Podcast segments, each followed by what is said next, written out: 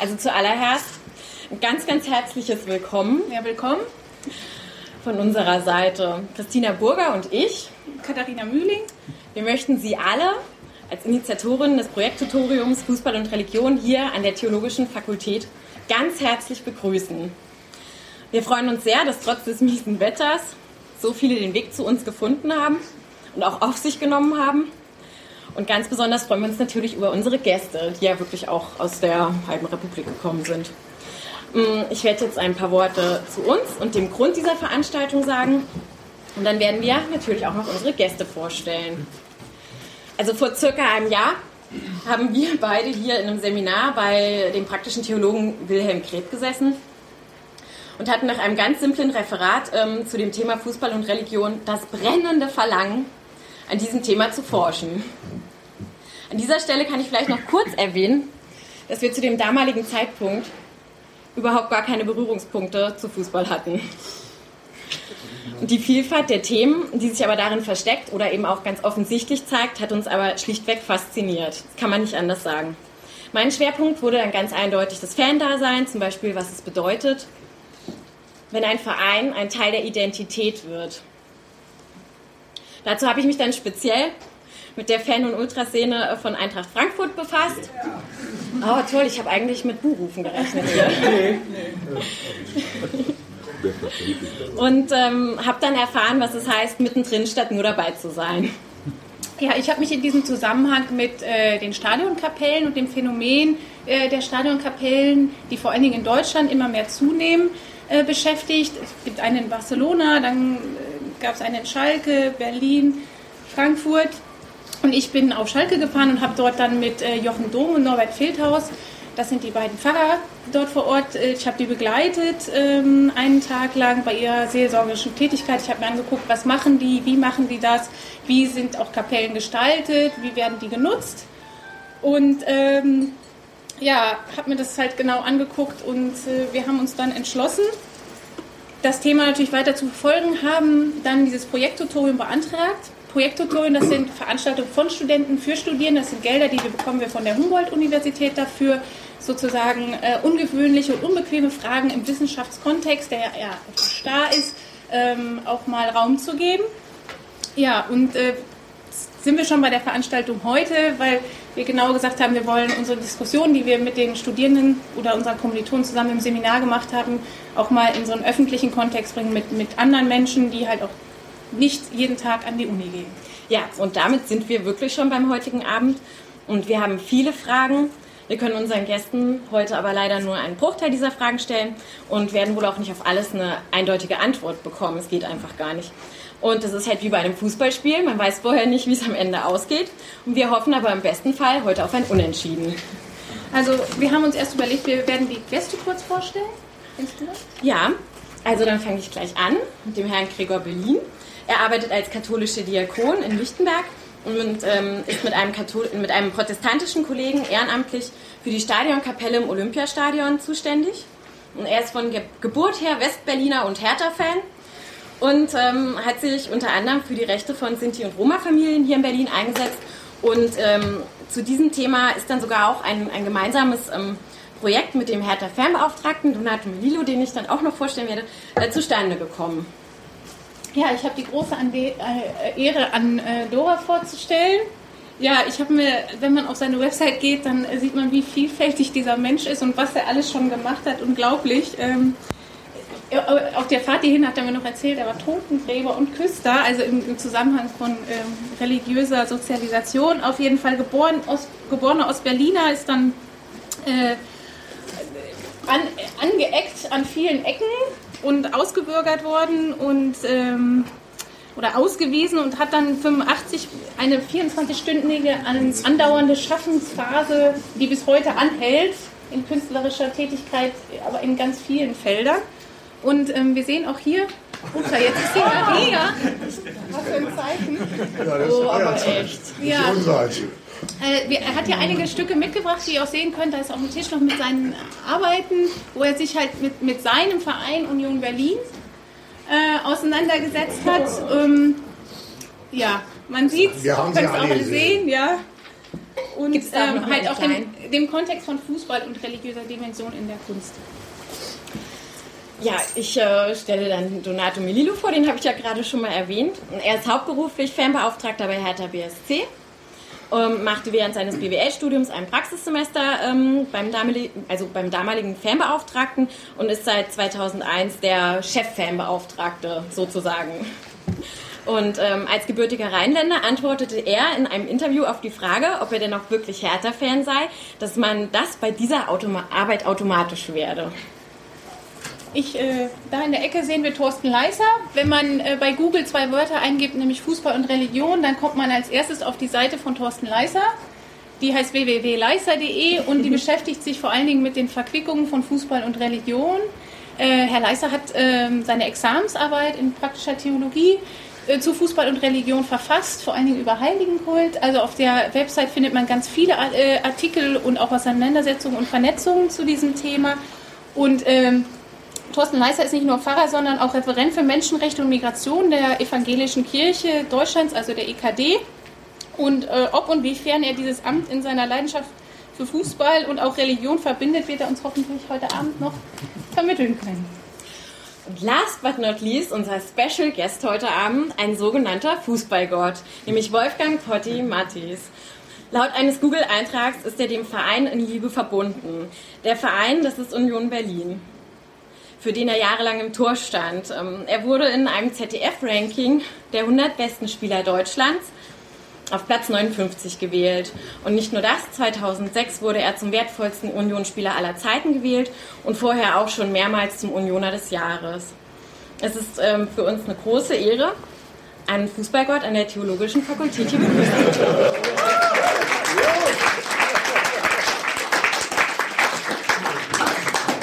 Leider äh, unseren Stammspieler im Kader der HU entschuldigen, Martin Kumling, der eigentlich hier sozusagen auch angegliedert ist an dem, an dem Lehrstuhl, über das wir das machen, fällt leider aus wegen Krankheit. Also müssen ihn entschuldigen. Es war sehr kurzfristig, aber es sind ja noch genug Gäste da. Also wir haben uns überlegt, dass wir jetzt ein, genau, genug interessante Gäste, dass wir ähm, vielleicht eine Runde, der Runde nach äh, ein kurzes Statement hören ähm, zu Fußball und Religion zu dem sozusagen Zugang dazu. Der persönliche, aber auch der arbeitstechnische Zugang.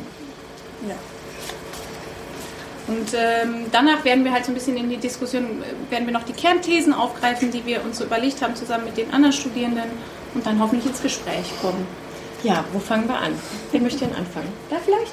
So so. Ja, ähm, wie gesagt, mein Name ist Donato Melillo, ich bin 35 Jahre alt, bin einer von drei festangestellten hauptberuflichen Fanbeauftragten der Hertha und beschäftige mich ja tagtäglich äh, mit allem, was bei Hertha BST rund um äh, das Thema Fans äh, passiert. Und da habe ich natürlich äh, sehr viel Kontakt mit den verschiedensten Formen von Aberglauben, Glauben, Rituale, was, was Fans ähm, in ihrem täglichen äh, Fan-Dasein alles machen, wie sie sich auf Spieltage vorbereiten, was es da alles für Ritualen und Sonderheiten und Eigenheiten gibt. Ja, und das ist äh, schon ein spannendes Thema, kann ich sagen. Ja, mein Name ist Andora. Ich bin bekennender Union-Fan seit 1968. Da war ich gerade zehn Jahre alt gewesen und habe mich sozusagen über dieses Engagement als Fan bei Union Berlin so für das Leben stehlen können als Jugendlicher. War ein ziemlicher Außenseiter an der Schule. Also ich hatte wirklich nur den Fußball, um zu überleben in der DDR. Und nachdem der mir dann 1977 genommen worden ist durch die Stadtsicherheit, bin ich dann Küster geworden und Totengräber und habe dann in einer jungen Gemeinde gearbeitet und wurde 80 ausgebürgert. Und habe so einen Leitspruch für das Leben eigentlich für mich, der auch auf den Fußball zutrifft, der für mich ein gesellschaftliches Spiegelbild in der heutigen Zeit darstellt. Äh, noch nicht immer, aber eben wie gesagt so seit 20 Jahren ungefähr und ich mich auch sehr intensiv damit beschäftige und auseinandersetze. Und mein Leitmotiv dafür war eigentlich gewesen, dass Tradition nicht heißt, Asche weiterzugeben, sondern das Feuer. Und ähm, demzufolge natürlich auch mit den Ritualen, die ich sowohl als Küster kennengelernt habe bei der evangelischen Kirche, hier in der Marienkirche auf dem Alexanderplatz, als auch mit den Ritualen, die wir Fans auf dem Fußballplatz zelebrieren. Und da schon gewisse Übereinstimmung sehe, wobei ich eben nicht sagen würde, dass Fußball Also ich würde sagen, Fußball ist in unserer Zivilisation eine in Anführungsstrichen anerkannte Religion, aber natürlich nicht als Religion zu bewerten im klassischen Sinne. Okay. Gut, mein Name ist Gregor Berlin, 50 Jahre alt, wie gesagt, Westberliner, in Paderborn habe ich studiert. Mein erstes Fußballspiel habe ich als kleiner Junge als Zeugnisbelohnung bekommen. Und zwar bin ich mit meinem Opa zusammen zu einem Fußballgott gegangen, von dem ich gar nicht wusste, dass es einer ist. Der hat die Karten besorgt für Hanne Sobeck. Der war, hat mein Opa immer die Zigarren gekauft, das war mit Onkel Hanne, aber egal. Und Hertha hat dieses Spiel, was ich gesehen habe, gegen Bayern München 4-0 verloren. War entsetzlich, und, aber irgendwie ist man, wenn man so kirchlich sozialisiert ist, hat man immer ein Herz für die Schwächeren. Also ich bin da nicht bei Bayern München hängen geblieben, bei der Mannschaft des Erfolges, sondern bin lieber bei Hertha hängen geblieben. Habe in den vielen Jahrzehnten seitdem Aufstiege mitgemacht, Abstiege mitgemacht, sogar bis in die Niederungen des Amateurfußballs, war schrecklich.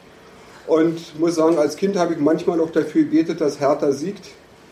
Aber da habe ich immer festgestellt, diese Gebete wurden nicht immer erhört. War ein bisschen tragisch manchmal. Und bin über Jahre hinweg eigentlich als Ostkurvengänger im Stadion präsent gewesen. Und habe dann, als ich mit dem Studium fertig war, bin ich irgendwann von meinem Bischof beauftragt worden, Seelsorger für Sinti und Roma zu werden. Und bei einer dieser Veranstaltungen wurde unter anderem über Rituale in Fußballstadien berichtet, wo es heißt, in den Stadien ist es üblich, dass sie rufen wird Zickzack Zigeunerpack und das stimmt zu dem Zeitpunkt. Und daraufhin habe ich an Hertha BSC einen Brief geschrieben in meiner Eigenschaft als Beauftragter und kriegte die Antwort zurück, ja, wir sind auch dagegen, aber wenn was passieren soll, macht doch hier bitte mit. Dadurch haben wir uns dann damals schon mal kennengelernt und haben auch einiges, denke ich, dazu positiv im Umfeld mit verändern können. Und dadurch, dass ich immer im Stadion präsent war, hat sich, als die Kapelle gebaut wurde, es sich irgendwann automatisch ergeben, nach dem Motto, du bist sowieso immer da, dann kannst du auch noch einen Gottesdienst mitfeiern. Und so haben wir jetzt praktisch äh, immer vor jedem Hertha-Heimspiel eine Stunde vor Anpfiff Gottesdienst im Stadion. Das mache ich mit dem Bernhard Fellenberg dann zusammen, meistens ein ökumenischer Gottesdienst. Und da kommt also ja zwischen 30 und 70 Fans sind durchaus normal, die zum Gottesdienst kommen. Dauert circa eine halbe Stunde. Kann ich immer nur alle einladen. Für manche ist es immer sehr spannend, dort runterzukommen, weil man dann so in diesen VIP-Bereich und in diesen Bereich der Players Lounge kommt.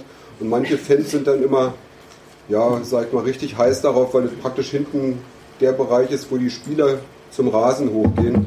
Und da können sie dann ihre Kultobjekte, ihre Heiligen dann mal aus der Nähe sehen, die doch vom oben von der Tribüne ein bisschen weiter weg sind. Ja, Thorsten Leiser ist mein Name, wurde ja auch schon gesagt. Hm. Äh, ich bin aufgewachsen und geboren in anderer Reihenfolge äh, im Schatten des Frankfurter Waldstadions und demnach auch, sage ich mal, gebürtiger Eintracht-Fan lässt sich nicht verhindern. Ich glaube, das ist auch eine Ähnlichkeit mit äh, vielen religiösen Sozialisationen. Man wird auch in eine bestimmte Tradition hineingeboren, man äh, wächst auf mit Selbstverständlichkeiten, ähm, nicht nur mit dem Allgemeinen des Spiels, äh, das Runde muss ins Eckige und das Spiel dauert 94 Minuten, sondern auch mehr so mit dem äh, besonderen Geschmäckle eines, einer Region, eines Vereins, eines Wappens, einer Hymne. All das ist etwas, was vielen, glaube ich, an Fußballfans schon in die Wiege gelegt wird.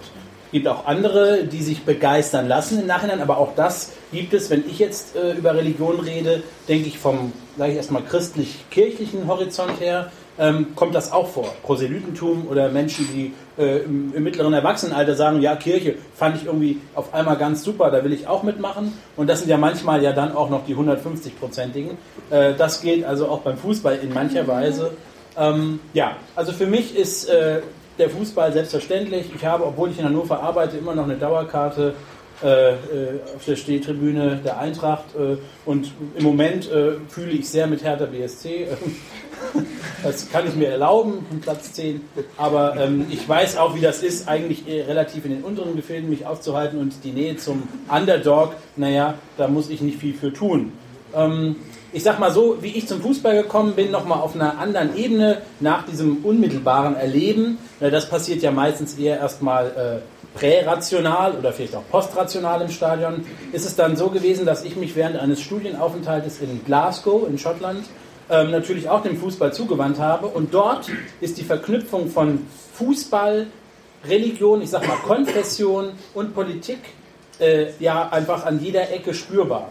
In, der, in dem Jahr, in dem ich da studiert habe, äh, sind mehrere Leute erstochen worden, weil sie mit dem falschen Trikot im falschen Stadtteil unterwegs waren. Und da bekommt das nochmal auch eine leider auch bei äh, Religion im eigentlichen Sinne schnell zu findende äh, Brisanz und auch Tragik. Ich habe dann gesagt, ich muss dazu mal forschen und will gucken, was hat Fußball mit Religion auf einer, von einer theologisch-wissenschaftlichen Perspektive damit zu tun und habe dann eine Arbeit äh, geschrieben in Glasgow über den Heiligenkult. Äh, die Geschichte äh, des Heiligenkultes in der äh, Geschichte des Christentums im Vergleich zu moderner Fußballkultur und bin da tatsächlich auf Ähnlichkeiten gestoßen. Da habe ich hinterher gedacht, den Heiligenkult hätte man mit dem Fußball-Star-Kult vergleichen können, aber es hätte auch jeder Popkult sein können. Ich habe meinen Zugang gefunden zum Fußball und das hat mich halt schon äh, weitergetragen und ich habe angefangen, auch weiter wissenschaftlich darüber nachzudenken.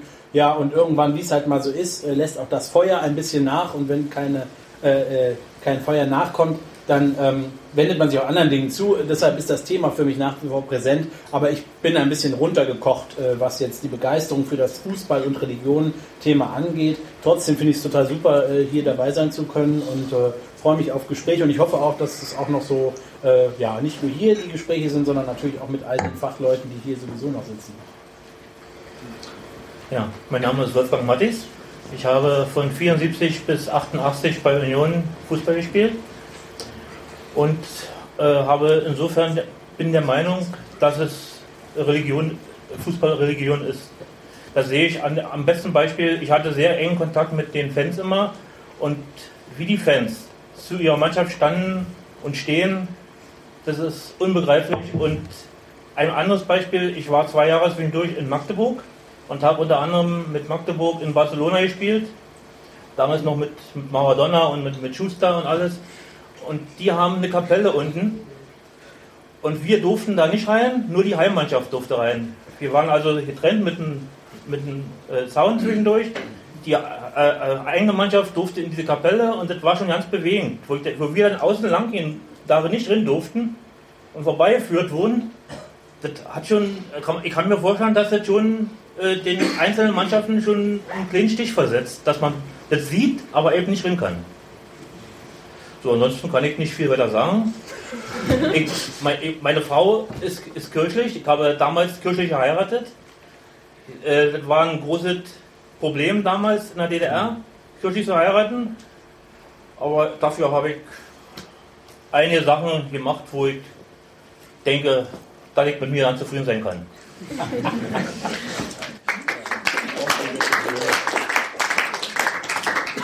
Ja, vielen Dank dann erstmal an unsere Gäste für die, für die ähm, kleine Vorstellung auch, Selbstvorstellung. Wir haben heute drei zentrale ähm, Themen, die wir gemeinsam mit unserer äh, Tutoriumsgruppe ähm, erarbeitet oder bearbeitet haben auch schon.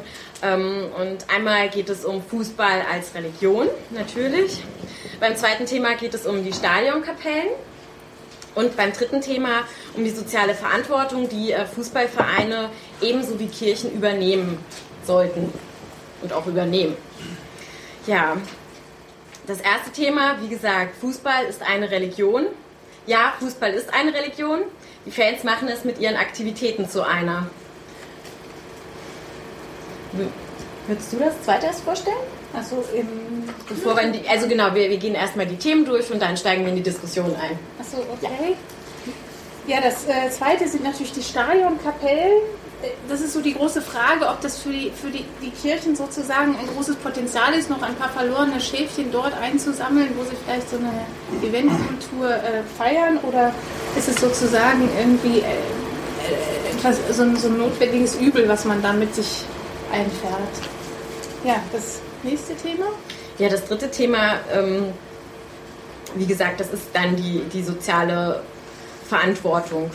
Und, und äh, ich stelle dann die, ähm, die erste Frage an, an Herrn Berlin, den haben wir uns ausgeguckt, gleich zu dem Thema, ob denn Fußball ähm, seiner Meinung nach auch Religion ist, ob er das so unterschreiben würde, dass die Fans das mit ihren Aktivitäten zu einer Religion machen. Also ich denke, Fußball ist in dem Sinne keine Religion, wie man Religion im klassischen Sinne versteht es gibt viele Elemente, die der Religion entnommen sind. Also wenn, man, wenn ich daran denke, der Stadionbesuch, das Zelebrieren vor dem Spiel, wie Spiele ablaufen, was wie gesungen wird, in der Form, was gemeinschaftsstiftend sein kann, nicht immer ist. in der Form wird manchmal, sag ich mal, so eine Art Liturgie schon gefeiert in diesem Stadion. Da sind, denke ich, schon Grundvollzüge drin, die man mit Religion vergleichen kann.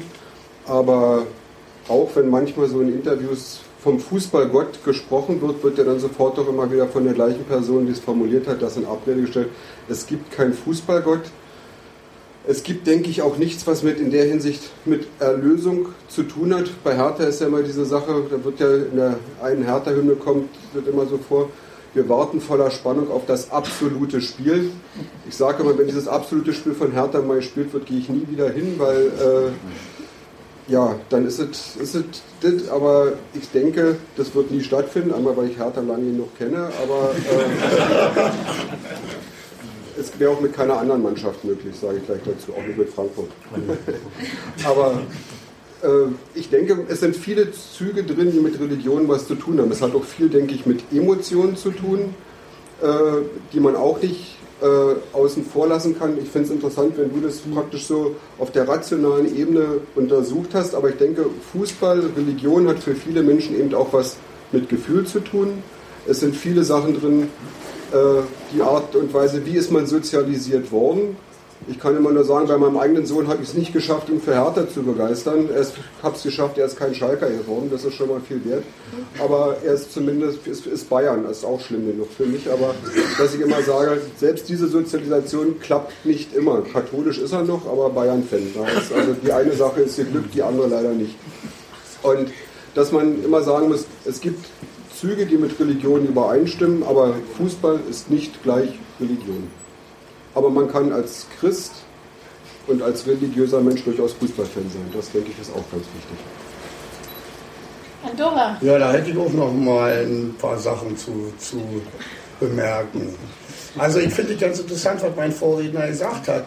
Bei Ihnen im Vortrag, Thomas Leiser, richtig? Nur so ähnlich, ja. Hm? Äh, nee, sagen Sie nochmal. Thorsten Leiser. Aber Entschuldigung, Thorsten, weil ich mit dem Namen, deswegen habe ich nochmal nachgefragt. Bei dem Thorsten habe ich zum Beispiel lösen, es gibt religiöse Deutungsmuster. Ich habe ähm, das Erlebnis einer Zivilreligion äh, wahrgenommen. Ich habe Rituale und Kraftfelder wahrgenommen. Ich habe eine Identität wahrgenommen. Und ich habe wahrgenommen Drama und Dramatik und die christlichen Symboliken im Fußball. Und jetzt will ich mal ganz kurz in zwei Minuten äh, eine kleine Anekdote äh, zu Passe geben. Ich hab ja, bin bei meiner Oma aufgewachsen, Anfang der 70er Jahre und ich musste eben doch sehr viel beten früher.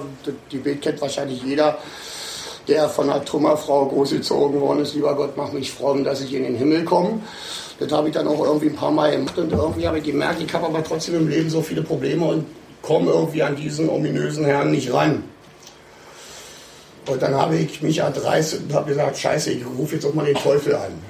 Wenn es den lieben Gott gibt, dann wird er mir jetzt Einheit gebieten und wird sagen, Alter, so jetzt aber auch nicht. Das hat natürlich auch nicht funktioniert. Das kam keiner von beiden zu mir. Und ich habe dann überlegt, ähm, ja, eigentlich nur eine Feststellung gefunden, dass ich alleine bin. Mit mir und dem Leben und auch mit meinem Glauben, beziehungsweise mit dem, woran ich mich aufrichten möchte. Und das ist für mich in erster Linie an etwas zu glauben. Egal, was das jetzt ist, aber ich muss an irgendwas glauben, damit ich daraus überhaupt einen in Anführungsstrichen religiösen Akt machen kann. Und äh, hab dann eben, bin dann mit äh, sieben Jahren eben im Fußballverein beigetreten.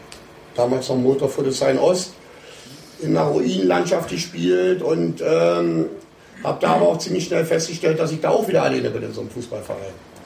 Also als Spieler, weil ich mich ermessen lassen muss an der Qualität oder an der nicht vorhandenen Qualität als Spieler. Und bei mir war sie eher nicht vorhanden. Nachdem ich dann ehemaliger Unionsspieler aussortiert hat bei so einem Sichtungstraining, unser aller Bulle Sigusch, habe ich gesagt, ne, ist irgendwie auch scheiße, jetzt läufst du alleine heulend durch den Wald zurück und wirst wieder nicht weitermachen sollst. Bist jetzt aber schon langsam so in der Phase, wo du renitent wirst. Mit 12, 13, 14. Und das Elternhaus war keine Unterstützung. Und dann habe ich gesagt, okay, wenn ich bei Union nicht mal Spieler werden kann, weil ich verstanden habe, dann bin ich jetzt Fan von, dieser, von diesem Verein. Und zwar aufgrund seiner Tugenden, die er vermittelt hat ich kann nicht sagen, dass Union ein Fußballverein ist, der hervorragend Fußball spielt. Äh, wir haben immer mal so Phasen gehabt, wo mein Himmel hoch jauchzend war, aber wir waren auch zu oft tiefst betrübt. Und ich war, glaube ich, mehr in der Staffel B zu Gast als in der DDR-Oberliga. Ähm, dazu jetzt nur zu sagen, dann habe ich mich natürlich daraufhin konzentriert und habe da schon religiöse Momente erfahren, die in Niederlagen genauso mündeten wie in, in, in Gewinne. Und insofern verstehe ich das natürlich, wenn Sie sagen, Sie sehen das nicht als eine, können das nicht als eine Religion ansehen, aber es hat zumindest so viel vermehrte religiöse Züge. Und ich glaube mal, und das ist jetzt mein Schlusssatz auch, ich vermute mal, dass viele Menschen, die im Fußball einen religiösen Akt sehen, beziehungsweise den vielleicht auch herbeireden, einfach nur den Glauben an Gott verloren haben und da keinen Zugang mehr zu haben und sich etwas anderes gesucht haben, was eine ähnliche Massenkompatibilität hat. Ja, also so, das ist eigentlich das, was ich dazu zu sagen habe, zu ihrem. Was wäre dann mit, dem, mit diesem, was jetzt bei Hertha BSC passiert, um 14 Uhr vor dem Heimspiel? Da habe ich noch eine Frage zu, wenn ich die, die habe ich vergessen, wenn ich die noch stellen darf. Sie haben selbst gesagt, ich weiß nicht, wie viele Zuschauer, ich war, muss ich gestehen, noch nie im Olympiastadion bei Hertha BSC, nur zu eben äh, Endspiel mal von Hannover 96 im DFB-Pokal. Also ich kenne das Stadion, aber ich kenne nicht die Atmosphäre mit Hertha BSC. Meine Frage diesbezüglich lautet, Sie haben selber gesagt, so zwischen 40 und 60 Leute, die Ihre Gottesdienste besuchen. Und Sie haben aber auch gleich angefügt, dass viele wahrscheinlich auch scharf drauf sind, mal in den Players-Bereich zu kommen oder so. Äh, haben Sie den Eindruck, dass die Leute, unabhängig jetzt dafür, ob sie für einen Sieg von Hertha BSC dass sie auch wirklich in sich gehen können in, diesem, in dieser Stunde, wenn sie da durch diesen Trakt gehen, in ihre Kapelle hinein? Ja. Dass das ein Gottesdienst im klassischen Sinne ist? Ja. Sie, also die Menschen, die dort kommen, erleben Gottesdienst, Gemeinde, Kirche anders als im traditionellen Bereich. Aber ich, ja. die Menschen, die dort zusammenkommen, wir beten zusammen, aber die, die gehen in sich. Es hat was, also praktisch der Bezug von Glaube und Leben findet wollte ich hören. Also selbst auch die 20 Leute, die nur wegen dem Die Players-Bereich... kommen nicht nur wegen, die nehmen das gerne mit in Kauf, die zu sehen. Also Das die kommen wollte ich nicht- noch mal erklärt Die kommen jetzt nicht nur, um Danke. die Spieler so aus der Nähe zu sehen. Okay, das war es schon. Danke. Herr Leiser, was, was halten Sie denn davon, wenn sozusagen die Institution Kirche um 14 Uhr vor der Ersatzreligion, die dann stattfindet, einen offiziellen Gottesdienst anbietet in der Kapelle?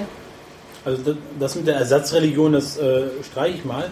Aber ähm, dass Kirche oder dass äh, es einen Raum gibt, einen gottesdienstlichen Raum, äh, dort, wo viele Menschen sind, das halte ich für sehr nachvollziehbar und das halte ich auch für den kirchlichen Auftrag angemessen. Zu den Menschen. Wenn Kirche bei den Menschen sein will, dann muss sie gucken, wo sind die Menschen. Ja? Ich kann mich natürlich auch in mein wunderschönes Kirchlein oder in mein Gemeindehaus setzen und warten, wo die Menschen denn bleiben. Das machen viele, nicht alle zum Glück, aber es machen viele. Und ähm, ja, die warten manchmal jahrelang, ein Leben lang. Und es kommen, es kommen welche, wo zwei oder drei, das ist auch voll super. Aber es ist schon erstaunlich, wie viele Menschen samstags äh, nur in die Bundesliga-Stadien äh, pilgern. Und ähm, es sind trotzdem nicht mehr als äh, noch einen christlichen Gottesdienst am Sonntag besuchen. Wird ja immer wieder suggeriert, guckt mal, wie viele Leute in die vollen Tempel gehen, in die Arenen und wie wenige dann da zusammen, aber wenn man mal die absoluten Zahlen nimmt. Aber man muss sehen, es ist ein Phänomen, es sind viele Menschen da und es sind auch viele Menschen mit sehr unterschiedlichen emotionalen Bedürfnissen da. Und für viele, die jetzt, sag ich mal, aus so, einem, aus so einer Fußball-Verrücktheit, ich nenne das aber nicht gewertet, sondern ich sag mal so, das ist einfach äh, verrückt. Es gibt Leute, die hissen morgens ihre Fahne am Spieltag und die gehen an ihren persönlichen Schrein und die nehmen eine bestimmte Reliquie raus und die küssen äh, den, den Schuh, den sie irgendwo gefunden haben oder was auch immer. Also es, ist, äh, es gibt wirklich unglaubliche Dinge. Ist ja auch schon hinreichend auch von Medien berichtet worden und so. Gibt ja da auch ein paar Reportagen. Ähm, wenn man das so sieht, dann sind das Menschen, die haben Bedürfnisse, die haben Emotionen, die sind vielleicht nicht alle so religiös, haben vielleicht manche auch ihren Glauben an Gott und, und äh, verloren und fühlen sich in kirchlichen Zusammenhängen nicht mehr so wohl, ja. Äh, aber sie gehen ins Stadion und ich finde, das ist doch dann nur richtig, wenn man da versucht, ein äh, sogenanntes niedrigschwelliges Angebot zu haben, das äh, Kirche Menschen auch erreichen kann. Und das ähm, halte ich für äh, ja, wünschenswert. Und äh, man muss natürlich aufpassen, und das war auch im Vorfeld, glaube ich, dieser verschiedenen Kapellen äh, die Debatte, ob das jetzt Vereinskapellen werden, also wo dann statt des Kreuzes der Adler hängt. Oder, ja, oder ob dann alles in den Vereinsfarben gehalten wird. Ich war jetzt selber in der Kapelle äh, noch nicht Hertha, weiß nicht, wie das bei dir da ist. Da ist nicht blau-weiß in der Kapelle. Okay, siehst du, und das ist auf Schalke auch ganz wichtig. Und es ist in Frankfurt auch ganz wichtig, dass äh, natürlich, äh, gut, in Frankfurt hat man versucht, mit ein bisschen Dunkelrot zu spielen, aber das ist nicht identifizierbar mit dem Vereinsrot. Und äh, ich denke, das ist ganz wichtig, dass das Orte neutrale Orte sind, in einem von Farben und äh, Traditionen aufgeladenen Kontext. Also das, äh, ich würde sagen, das äh, ist auch wünschenswert. Ich, ich kann noch zu der Kapelle, ich weiß nicht, wer die von Ihnen kennt. Die Kapelle im Olympiastadion, die ist ja praktisch so in der vierten Etage Souterrain, also quasi fast auf Rasenniveau. Und der Raum fast sitzplatzmäßig so ungefähr ja, 70, 80 Menschen. Die, die Wände sind so mit Blattgold äh, ausgestattet und dort steht praktisch das Vaterunser in verschiedenen Sprachen drauf und verschiedene biblische Aussagen, auch in verschiedenen Sprachen, Altgriechisch, Latein, Englisch, Französisch, also in ganz vielen Bereichen, sodass man sagt, das ist also nichts, was auf Hertha BSC an der Stelle erstmal hindeuten würde. Es ist erstmal eine normale Kapelle ohne Fenster, modern gestaltet, aber da kann sich eigentlich jeder Christ kann sich in dieser Kapelle sofort wohlfühlen. Wenn es einem zusagt, muss man immer dazu sagen. Und ich würde noch im Verhältnis zu meinem Vorredner sogar sagen, die Kirchen haben aus meiner Sicht sogar die Pflicht, in diesen Bereichen zugegen zu sein. Wenn wir sagen, Kirche, egal welcher Konfession, hat diesen Verkündigungsauftrag, Christus den Menschen nahezubringen, hat sie auch die Pflicht, wie gesagt, den Menschen hinterherzugehen. Das heißt, da überall, wo Menschen sind, sind ja auch Christen präsent. In diesem Stadion sind ja mehr als die 60, 70, die zum Gottesdienst kommen. Und dass ich einfach sagen muss, da wo die Menschen sind, da müssen wir auch hingehen.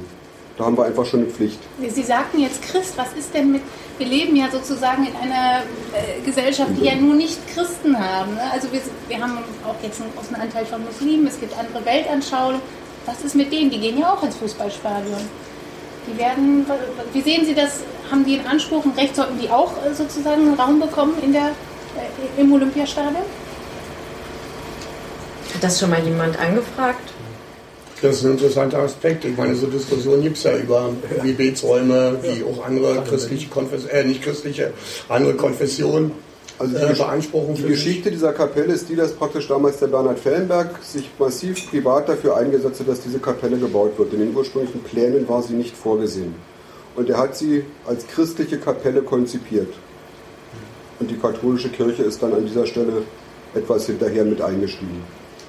Äh, Ich denke, es ist berechtigt. Hätte jemand von muslimischer Seite diesen Anspruch haben wollen, ich persönlich hätte keine Schwierigkeiten, dass in, dieser, in diesem Stadion muslimischer Gebetsraum wäre.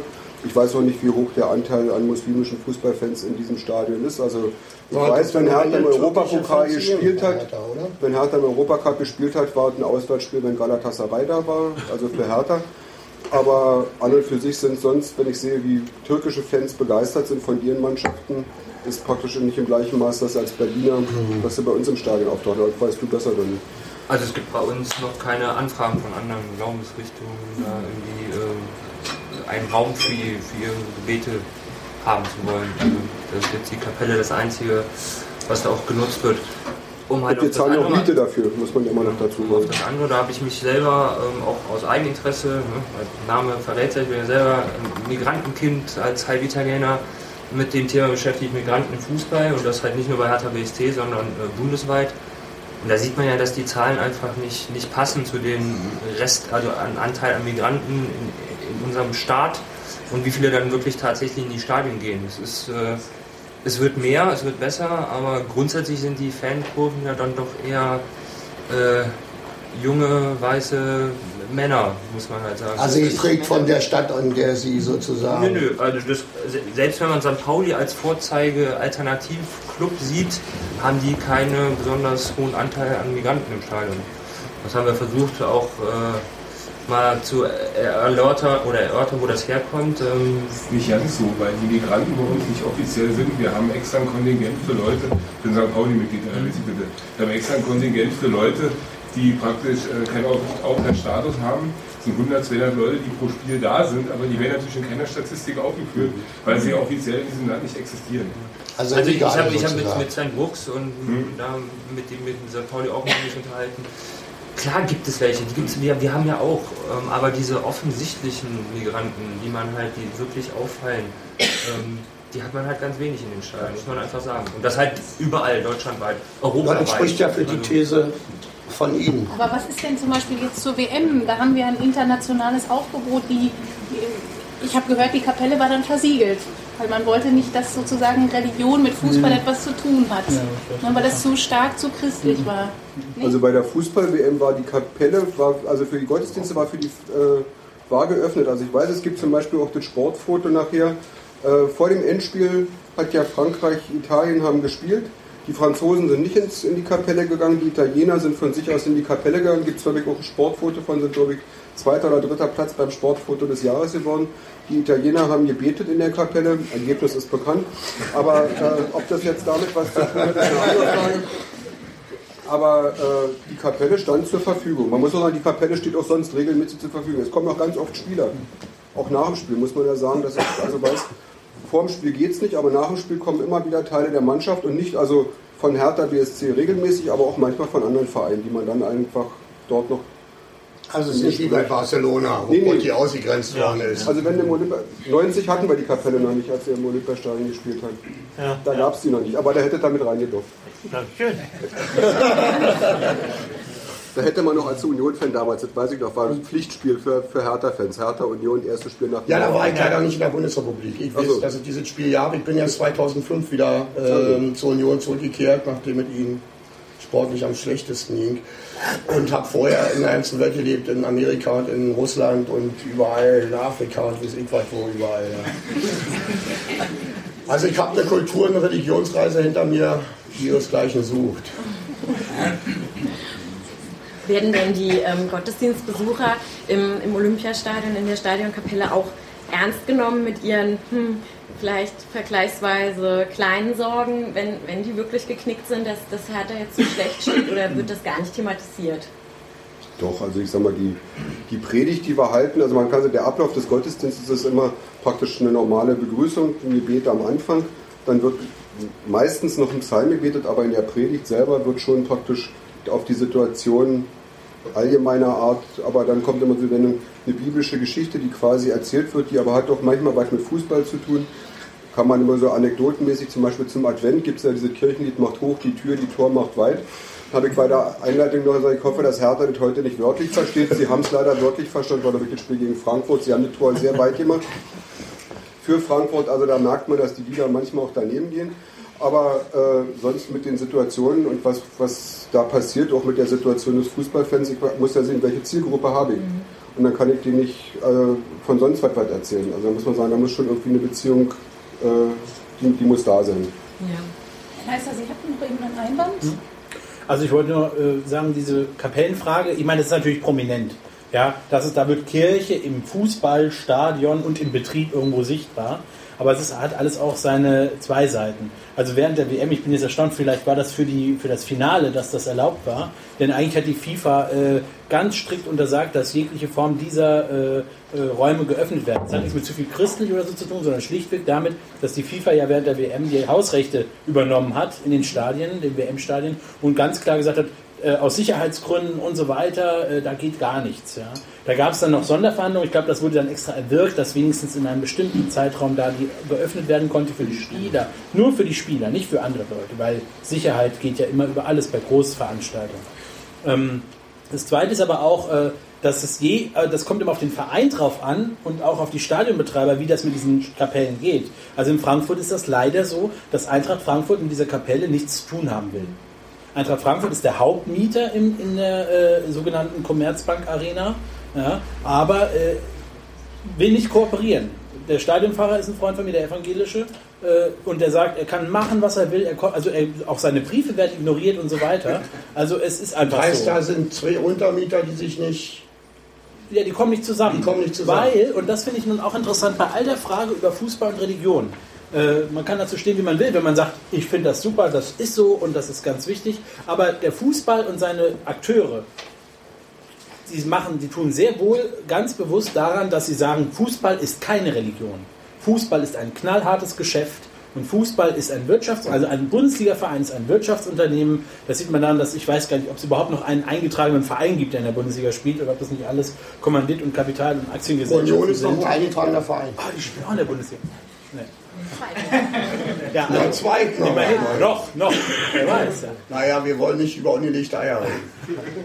Ja, aber ähm, also das will ich nochmal sagen und das ist, zeigt auch irgendwo, dass es bei allem, was es verdächtig macht und auch Lust macht, sich zu vergleichen, äh, von den Fußballvereinen her ganz klare Linie gefahren wird.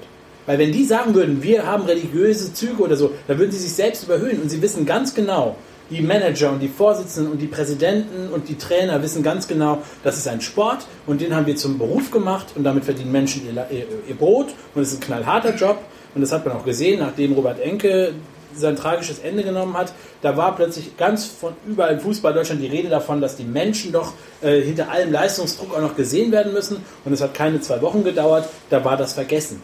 Und es ist ein hartes Geschäft. Und wenn man da sagt, das ist Religion und da bringen sich die Menschen ein, da gibt es wirklich verschiedene Ebenen. Ja, das- die Fans bringen das, aber die Vereine, Genau Wollen es. nicht. Sie haben es richtig gesagt. Die Fans bringen diesen religiösen, in Anführungsstrichen, religiösen Aspekt rein. Die Vereine lehnen es grundweg ab, aus verständlichen Gründen, weil sie sich nicht religiös erhöhen wollen im Kontext einer christlichen Sozialisation. Das ist auch richtig, das ist genau richtig, wie Sie das gesagt haben. Interessant finde ich aber, und das muss man eben auch mal sehen, dass die Menschen, die Fußballfans, ja schon aufgrund ihrer eigenen Erziehung, Sozialisation, manche auch aus ganz unterschiedlichen Systemen kommen ja, und aufgewachsen, ähm, natürlich schon den Hang dazu haben, an etwas glauben zu wollen. Wenn man ihnen nichts gibt, woran sie glauben können, formen sie etwas, woran sie glauben möchten.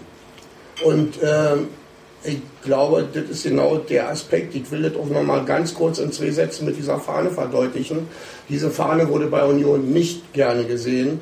Ich habe Raphael auch nur als Anlehnung genommen zu unserem 100-jährigen Jubiläum. Und äh, jeder, der eine Familie kennt, weiß, dass die Mutter das Kind austrägt. Das ist auf dem Bild auch so. Wir hatten einen Vorgängerverein, der hieß Union 06, den Westberlinern noch bekannt. Vielen Ostberlinern auch und die sind Ende der 50er Jahre haben die die DDR verlassen, um an einem Endspiel in Westdeutschland teilnehmen zu wollen. Die Mannschaft ist dann in Westberlin geblieben und damit gab es zwei Vereine, in Ostberlin und in Westberlin. Und ab 1966 wurde dann der erste FC Union Berlin.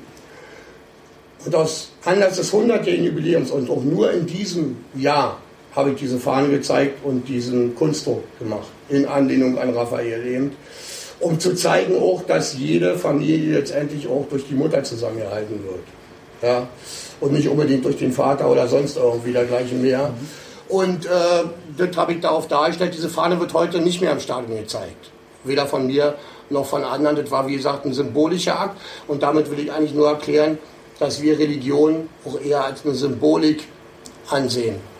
Als, sag ich mal, diesem Ritual vorhin, wie das viele christliche oder die christlichen Glaubensgemeinschaften machen. Über die Muslime kann ich wenig erzählen, da bin ich nicht zu Hause. Vielleicht geht es ja da auch vor allem um die, um die Identitätsstiftung. Also wie, wie Ja, eine gucken und, Identität äh, zu den Spielern, zum Fanclubs. Verein und Ja. vor Dingen, wir sehen sowas ja auch als Familie an.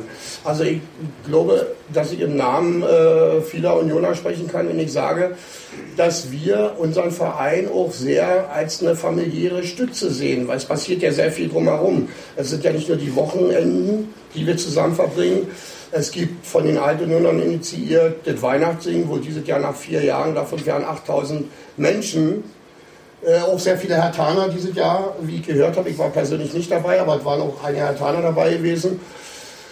Ja, Von der katholischen Jugend aus Hannover waren Leute da. Ähm, ein Pfarrer hat eine kurze Predigt gehalten, da wird auch viel gemurmelt. Das heißt, die will man auch nicht immer gerne hören, weil nicht jeder christlichen Glaubens ist. Aber man nimmt eben gerne diesen religiösen, diese religiöse Symbolik für sich in Anspruch. Und ich glaube, Union ist auch der also ich kenne vier, fünf Vereine auch von ganz hinten oder von intern. Und Union ist mir als einziger äh, Verein aufgefallen, wo die Fans bei jedem Namen rufen, Fußballgott. Ich weiß nicht, ob ihr noch andere Vereine kennt, wo das der Fall ist. Ich kenne keinen anderen Verein, wo das, äh, ja, ob es ein Ersatzspieler ist oder nicht. Das heißt, die Leute, ich höre jetzt sofort auf, die Leute haben sich darauf geeinigt, das auch als, ja, in Anlehnung an die Kirchenrituale zu entwickeln, die sehr gottähnlich sind. Kann ich noch was fragen? Ich wollte, weil immer vom Christentum reden wird, ist es nicht vielmehr so, dass der Fußball eher vorchristliche Rituale bedient? Also da spielen die Unioner vom Stamm der Unioner gegen den Hertha-Stamm oder Borussen, Alemannen, Bayern, sind der Stämme sogar. Äh, wir haben viele Fußballgötter. Wolfgang Mann ist natürlich der größte. Aber wir haben viele, auch temporär. Und außerdem, äh, Christentum zum Beispiel ist eine Universalreligion für alle. Wir grenzen uns da eindeutig ab. Also ich bin ja zum Beispiel Union, wir sind alle von Union, aber da gibt es dann halt auch noch die anderen. Also ich denke mal eher so, natürlich so ein, ich stelle mir vor, so ein bisschen, da kommen Rituale zum Tragen wie früher unsere heidnischen Vorfahren, wenn dann der Germanstamm X gegen den Y angetreten ist oder so die die dann praktiziert haben. Ist da vielleicht irgendwie eine, weil Sie doch sagten, Sie haben das wissenschaftlich studiert. Ja, hat er auch und ja nicht schlecht, wie ich finde. Ich habe gelesen, was er geschrieben hat. Aber Religion heißt ja nicht ähm, unbedingt Christentum. Also deshalb. Äh, Wenn es vor 2000 Jahren schon Fußball gegeben hätte, wer weiß. Was? Also vor, Vorläufer schon, Ja, ja. Also ich kann da kurz drauf. Ja, bitte. Also ich finde super, ja. Also ähm, es kommt immer darauf an, was man tatsächlich unter Religion versteht. Und es gibt ja auch, ich meine, das wissen alle, die aktuell studieren und an der Universität sind, das ist auch bei mir schon ein bisschen her, ähm, gibt es ja äh, auch soziologische oder religionssoziologische, religionswissenschaftliche Begriffe von Religion. Da gibt es bestimmte Merkmale, das muss eine Sozialdynamik sein, ein Zeichensystem, Symbole geben. Es muss eine gewisse Transzendenz da sein, es muss äh, Gruppenidentität entstehen. Äh, Es muss was geben, an was man glaubt. Es muss eine Tradition geben. Am besten muss noch gar nicht mehr verschriftlicht sein und so weiter. Und äh, wenn man da diesen rein soziologischen Aspekt oder diese, dieses Katalog von Religion nimmt, dann kann man gucken, dann ist der Fußball als solch, als soziologisches Phänomen wahrscheinlich, also rein nüchtern betrachtet, ein, eine Religion. Oder ist eine Gesamtreligion, aber ich würde jetzt sagen, das ist trotzdem eine Gesamt-, eine Universalreligion und da gibt es dann halt die Konfessionen. Union, Hertha, Offen, Frankfurt, ja, das sind also das sind die Konfessionen und das ist natürlich genauso wie im Christentum mit evangelisch-katholisch, russisch-orthodox, griechisch-orthodox und so weiter. Und es ist auch, wenn man so sagen will, das Religiöse und dann gibt es die Weltreligionen, Islam, Christ, also man, je nachdem, wie groß man die äh, Einheiten macht, in denen man das sammelt. Ja, also äh, ich glaube, dass äh, natürlich, da steckt viel Archaisches drin, das ist mein letztes Wort. Äh, das Archaische, die Borussen gegen die Alemannen, ja. Und ähm, früher hat man das vielleicht manches äh, auch auf dem Schlachtfeld ausgetragen, heute auf dem Spielfeld. Da steckt viel davon drin. Und deshalb ist es auch so äh, für viele so unmittelbar emotional. Ja, Brot und Spiele. ja gut, da kommt aber das Brot noch mit dazu, ne? Ja, die Brot ist bei uns unsere Currywurst, unsere Bratwurst. Ja. Ich meine, Union hat einfach auch den Vorteil, dass sich Religion und Union so wunderbar reimen und deswegen wird ja auch so wunderbar skandiert. Also irgendwie geht alles ineinander über. Ich wollte gerne Herrn Medino noch fragen, wie geht man eigentlich, ich meine, Fußball und Religion haben beide auch so einen Fanatismus in sich. Was macht man eigentlich mit diesen äh, Fans, die äh, ihre Fußballreligion so fanatisch feiern? Wie vielleicht manche, Fundamentalisten. Wie gehen Sie mit solchen Sachen um? Also haben Sie manchmal Ausschreitungen? ähm, Ja, das sind ja die negativen Beispiele von Emotionen und äh, Faszinationen. Äh, Ich sag mal, wir als Fußballvereine leben von diesen Emotionen. Das wurde ja eben gesagt. Wir sind mittlerweile kleine äh, Wirtschaftsunternehmen geworden, weil es so viele Menschen gibt, die sich für den Fußball und die einzelnen Vereine ähm, faszinieren können. Und man muss halt als Verein versuchen, ähm, ja, wie es immer so ist, die Guten zu stärken und die, die es halt äh, leider ein bisschen übertreiben, da muss man klare Regeln finden und äh, versuchen, dass alle die Regeln einhalten und die sich nicht dran halten wollen und über die Linie schreiten, die muss man dann halt. Die kriegen Stadionverbot. Unter anderem ein ungeliebtes. Ja, aber die muss man ja auch einfach mal so aussprechen. Ja? Es werden bei, der, bei, den, Katholen äh, fliegen manche raus aus der Kirche, wenn sie nicht gerade gehen. Und im Fußballstadion sieht es ja nicht viel anders aus.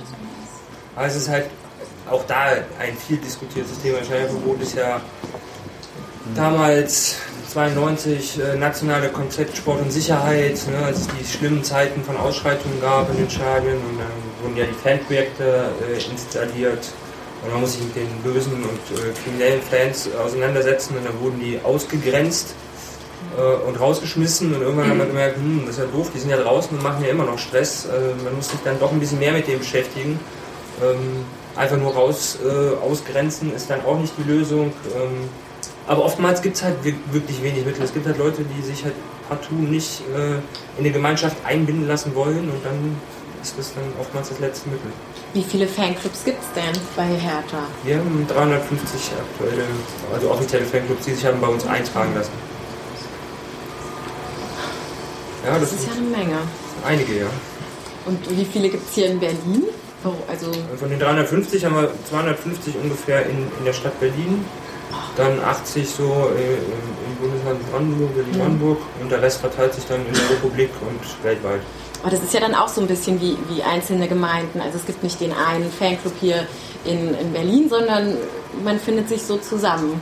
Ja, also es sind natürlich oftmals auch Fanclubs sind Zusammenschlüsse von, von Freunden, die mhm. halt in der Nähe gemeinsam aufgewachsen sind. Äh, die sich dann da zusammengefunden haben. Es gibt ein paar größere ähm, Fanclubs, die jetzt 300, 400 Personen da drin haben. Da ist es dann äh, stadtübergreifend. Mhm. Dann haben wir noch den, den, Förderkreis Ostprobe, das ist so der Dachverband, wo sich alle so, äh, ja, so auch äh, in Fanclub organisiert, aber auch ähm, ähm, Einzelfans, ich sag mal, die, das sind so die aktive Fanszene, die sich mhm. dann im Förderkreis Ostprobe tummeln. Das sind, glaube ich, jetzt aktuell 650, die sich da wir wirklich viel machen, aktiv sind. Ich habe noch eine Frage an Potti. Mhm. Inwiefern äh, wirst du denn als Fußballgott gefeiert? Was, äh, wie genau läuft das ab? Was sind dein Gefühl dazu? Gibt, es Gebete, knien die Menschen nieder, singen die? So kommt mir das manchmal vor. Ich muss, sagen, ich muss sagen, dieses Wort Fußballgott kann ich schon nicht mehr hören. Erstmal zu mir selber, dass man das sagt, aber auch wenn ich im Stadion bin und zu jedem einzelnen Spieler und wenn der letzte Ersatzspieler ist, wird da gerufen Fußballgott. Also ich finde das albern, muss ich sagen. Aber es kommt mir manchmal so vor, dass einige Fans wirklich, oh Potti, dass ich dich sehe. Also ist schon fast wirklich Verketterung. Weil ich gar nicht verstehen kann, überhaupt nicht. Ich habe nicht weiter gemacht als Fußball gespielt. Nein, nein, Tempo einfach so nicht. Ich habe ja. Fußball, ich habe das Beste gemacht für diesen Verein. Also man aber muss ich will da nicht vergessen erzählen, die nur jemand verstehen kann, der entweder dabei war oder wie ich im Knast gesessen hat und die Zeitung danach nicht lesen durfte. Dieser Mann hat ähm, 100 Minuten gespielt in einem für uns sehr wichtigen Ortsderby gegen die damals Unaussprechlichen, ja, die Betriebssportgruppe der Staatssicherheit. Und äh, Potti hat 100 Minuten, wenn ich mich nicht täusche, auf dem Feld gestanden, jeweils zweimal 100 Minuten. Ich denke mal, äh, Spieldauer 90 Minuten. Ja, zweimal 90, 180. Ja, nee, nee, aber das Spiel ja, wurde ja vom, von Prokop damals länger. Äh, ja, die wurden ein paar Minuten länger. Also ein paar Minuten, das waren in der Zeitung statt 100 Minuten. Ja, gut. Äh, er hat noch einen Över gekriegt, also alles wurde versucht, damit er dieses Spiel verliert und er hat Gott sei Dank zwei Spiele nicht verloren vor jeweils 50.000 Zuschauern. Und die Menschen, die danach aus diesem Stadion rausgepilgert sind, speziell die 40.000 Unioner, die waren nur noch glücklich und wurden in den Seitenstraßen von der Polizei dafür niedergeknüppelt. Warum? Also, weil er das selber nicht erzählt hat. Ich will nur mal sagen, äh, warum er der wertvollste Spieler aller Zeiten geworden ist bei Union, ist ja schwer. Wie kann man wertvollster Spieler aller Zeiten werden, wenn man nicht alle Zeiten gespielt hat? Ja? Das hat auch damit was zu tun, dass er uns Siege gerettet hat und auch ein Mensch geblieben ist und auch wie Nüppert, der Stasi-Trainer zur Union geschickt worden ist, er der Erste war, der gesagt hat, für diesen Verein spiele ich nicht mehr, solange wie die Stasi uns hier einen Trainer schickt. Und ist dann zum ersten FC Magdeburg gegangen. Also, das hast du jetzt selber nicht erzählt, aber sind das Fakten oder spinne ich jetzt? Nee, das stimmt schon. Also. Ja, aber es, es Nur wird trotzdem ein bisschen... Thema Wolfgang Martins. Dieses Wort Fußballgott ist ein bisschen Es ist richtig. Ich wollte nur noch mal kurz Ihnen erklären, warum er bei uns diese Stellung hat. Äh, ich sagte das mal so als, als junger Mensch, äh, wenn man jung war, weil also ich hatte, hatte in dem Sinne zwei Fußballgötter gehabt, Leo und dich im Endeffekt. Leo kam dann ein bisschen später und so. Und ähm, der Knackpunkt ist, ist, ist also gerade, wenn du als junger Mensch selber, wie er schon sagte, man würde ja eigentlich gerne selber Fußball spielen wollen. Aber die reale Wirklichkeit, die seine eigenen Füße darstellt, lässt das eigentlich nicht zu. Und äh, darum ist es so genauso, wie das halt mit Musikern oder ähnlichen Sachen ist, dass man sozusagen in dem anderen etwas sieht, was man selber gerne wäre. Dass ja also was verwirklicht. Und wenn das natürlich dann noch dazu kommt, diese Union da sind, war ja auch nochmal eine Entscheidung dazu, äh, dass, dass die Hauptsache daran zu sehen, gemeinsam gegen einen übermächtigen Gegner zu kämpfen ja. und nicht wie er schon sagte, man hätte ja auch Bayern München-Fan werden können oder bei uns halt BFC-Fan und Erfolgsfan sein können. Also hat das auch immer genau das verkörpert, was du im täglichen Leben gespürt hast, dass du jemand warst, der eh noch einen Mischel gekriegt hat. Ja, also bei mir, ich bin auch äh, politisch, also ich meine, ich helfe in die Pioniere, also alle diese Sachen. Und da habt ihr natürlich was verkörpert. Und das Schöne, in der DDR war es ja so, dass äh, die Dinge immer nicht offen ausgesprochen wurden, sondern eher Gesten und Dinge zwischen den Zeilen was ausgemacht haben. Und du hast ja oft zwischen den Zeilen gesprochen. Denk an den, Fuß, an den Schuh, an den Fu, Schuh. Ja, ich glaube, der, der, Fußtritt. Ja, genau. Ja, ja. An diese Dinge denke, weißt du, das genau hat das ausgemacht. Erzähl doch das mal für alle mit dem ja. Fußtritt. Damit ja, alle wissen, worum es geht. Nein, das kann doch, ich, kann ich erzählen. Nein, erzähl selber. Das war nicht, ich rühme mich dafür nicht. Im Nachhinein, die Fans feiern mich dafür. Ich selber, ich finde das eigentlich schäbig, was ich gemacht habe. Wir haben gegen BFC Dynamo gespielt, unser größter Feind. Und der Stürmer, äh, Riede, glaube ich, war, oder irgendjemand, schießt aufs Tor und verliert dabei den Schuh. Ich halte den Ball ab, werfe den wieder dahin und der humpelt zu seinem Schuh hin und ich gehe ihm entgegen. Und in dem Moment, wo er sich gebückt hat, habe ich mit dem Schuh, seinen Schuh weggetreten. Und die 40.000 haben natürlich die Jode. Ja, aber ihr habt doch keine andere Möglichkeit. Ja, das, so eine Sache, ja ich, ich, war in dem Moment war ich auch war ich auch gut, was ich gemacht habe, aber im Nachhinein war der Blödsinn. Du darfst dich heute dafür schämen. Ja? Aber ich meine, das war, das, war, das war der Widerstand, den die Leute. Soziale Verantwortung übernommen. Du hast Verantwortung übernommen. Ja. Gut, äh, es ist aber ähnlich, ich habe selber jetzt noch mal in Rostock erlebt. Ich bin ja auch St. Pauli-Fan und Daki hat ja diese Fahne da und diese Geste. Äh, genau dasselbe ist passiert. Also offen, äh, also nach außen hin ist es politisch total inkorrekt. Ja, ja. Auch als St. Pauli-Fan ist man nicht so. Man ist für die anderen nett und wir sind, haben ein anderes Image gemacht. Aber im tiefen Herzen kam da so eine Freude bei allen hoch. Und genau das. Ja, bei mir auch. selbe Erlebnis ist damals halt auch passiert. Ja, man muss dazu auch wissen, wie, der, wie stark der Hass, mein Hass gegen diese Mannschaft war. Natürlich. Ich denke, auch inner, innerhalb unserer Mannschaft war nicht überall der Hass so stark wie bei mir. Das ja bei den Fans auch so furchtbar. Weil der Hass nicht vor so viele Mannschaft, sondern. Ja, natürlich, Fans. Ich habe auch viel, ich habe oftmals, wenn wir im Stadion mit dem Bus im Stadion waren, gesehen, wie die Polizei die Fans, die neuen Fans zusammengeprügelt hat da. Da hätte ich am liebsten den Bus angehalten. Also, wir haben schon schlimme Sachen mit dem. Ich glaube, daher kommt dieser Begriff Fußballgott, weil ihr, weil, weil es auch äh, so eine Religion hat ja auch immer was zu tun, also diese mit in eine andere Ebene was versetzen, wo es besser ist. Und Oder auch Schläge hinnehmen. Das habt ihr praktisch für uns verkörpert. Einfach mal nicht der Verlierer zu sein, sondern auf einer anderen Ebene wirklich. Ich muss auch sagen, ich muss eh noch sagen, die, die, äh, wenn ich im Zusammenhang mit Union denke ich da immer sehr gerne ran an die Fans, dass die Fans zu mir gestanden haben. Ich bin damals, China wusste ja, warum ich nach, äh, von Union weggegangen bin und nach Magdeburg gegangen bin. Und die Fans haben trotzdem in den zwei Jahren, wo ich in Magdeburg war, wenn wir gegen Union gespielt haben, haben die geschrien, meinen Namen geschrien und haben hinter mir gestanden. Das ist unvorstellbar heutzutage, dass, dass die Fans für den Torwart der anderen Mannschaft geschrien haben. Das war unvorstellbar. Also habe ich mich sehr gefreut drüber. Herr Leiser, Sie wollten noch ja, was anmerken. Der Fußballgott ist ja wirklich in aller Munde, ja. Aber ich glaube, es hat echt ganz unterschiedliche Dimensionen. Ich will das nur noch mal sagen. Einmal wird das personifiziert. Es gibt die Fußballgötter, scheinbar bei Union sind das alle 18 ja. oder so. Mehr, mehr. Sind schon äh, Wäschefrau. Der 18er Kader plus der äh, wertvollste Spieler der Zeit. Ja, ähm, das kann man so sagen, das sind die Fußballgötter. Ich meine, das fing an, wenn ich mich richtig erinnere, bei Jürgen Kohler Fußballgott. Und ich finde, in der Kombination wirkt das Ganze auch schon wieder äh, auf eine schöne Weise ironisch. Denn Jürgen Kohler stand für vieles, äh, für Einsatz, für Kämpfen, für Blutgrätsche, aber jetzt Nur nicht für, den, aber jetzt nicht für das, für das äh, Feine des Spiels, ja. Ähm, sein Auge war auch nicht besonders, aber er war der Fußballgott und wahrscheinlich, weil er alles gegeben hat. Und ich glaube, das kommt ein bisschen auf das raus und das macht sozusagen etwas hat mehr aus. Man hat, man, ja, alles gegeben. Ja, genau. Und ich meine, aber es hat noch niemand Sinedin Zidane Fußballgott gerufen, ja. Ähm, der war der gallische Erlöser und so weiter, aber das, äh, also ich glaube, dass er eben mit seinen, also oder Ribery, das sind Leute, die groß begabt sind, die ein perfektes Fußballspiel am Ball, Ball am Fuß haben und so. Aber dieses alles geben und dann identifiziert werden für eine gute Sache, nämlich den eigenen Verein, das macht Menschen auch zu Fußballgöttern. Ich finde es auch sehr, sehr schwierig, von Menschen als Göttern zu reden. Aber in dem Sinne von Jürgen Kohler Fußballgott mit so einem dicken Augenzwinkern äh, finde ich das äh, hinnehmbar. Aber es gibt ja noch ein anderes Phänomen und das war, ich weiß nicht, war das 2001, als Schalke äh, Last Minute die Meisterschaft vergeigt hat Meister der Herzen. Ja, genau. Und dann sagte Rudi Assauer, das war kein, das, der Fußballgott ist kein Schalker oder so. Und das ist nämlich ein anderer Fußballgott, nicht der, der, der im Tor steht ja. oder vorne die Blutgrätsche macht, genau. sondern das ist, Der überall was ist das eigentlich? Ja, ja. Und das, da wird das eigentlich äh, verrückt und da äh, werde ich auch, da kriege ich auch ein bisschen mehr Das Gänsehaut. meint aber niemand, glaube ich, von, also wenn ich das mal so sagen darf, ich bin ja nur wirklich ein Hardcore-Fußball-Fan. Auch, auch wenn ich auch noch ein Mensch bin und äh, mich heute nicht mehr prügeln würde. Ja, ich würde heute mich nicht mehr prügeln, das habe ich früher zu Unionzeiten auch noch gerne gemacht.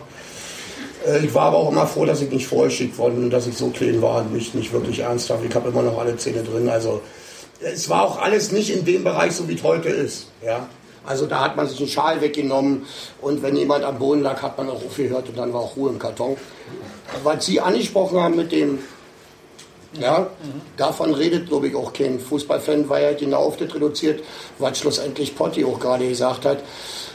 Man vergöttert, glaube ich, die Menschen für ihre Gradlinigkeit und für ihre, für, auch für, ihre, für ihr Engagement, unserem, also ich spreche jetzt mal für unseren Verein, unserem Verein gegenüber oder meinetwegen auch dem Verein von dem Kollegen neben mir hier von Hertha BSC, ja, oder auch wenn ich mir die Bayern ankicke, die ja nur der, der, der Vatikan schlechthin sind als Tempelritter, ja, das war ja auf dem Plakat und nicht umsonst äh, so gemeint. Also der Unterschied zwischen einem Verein wie wir ihn sind, der eigentlich kein Geld hat und auch diese in diesem Ablauf einer Industrie nicht bestehen kann, weil dieses Geld gar nicht vorhanden ist, um so hochklassig zu spielen.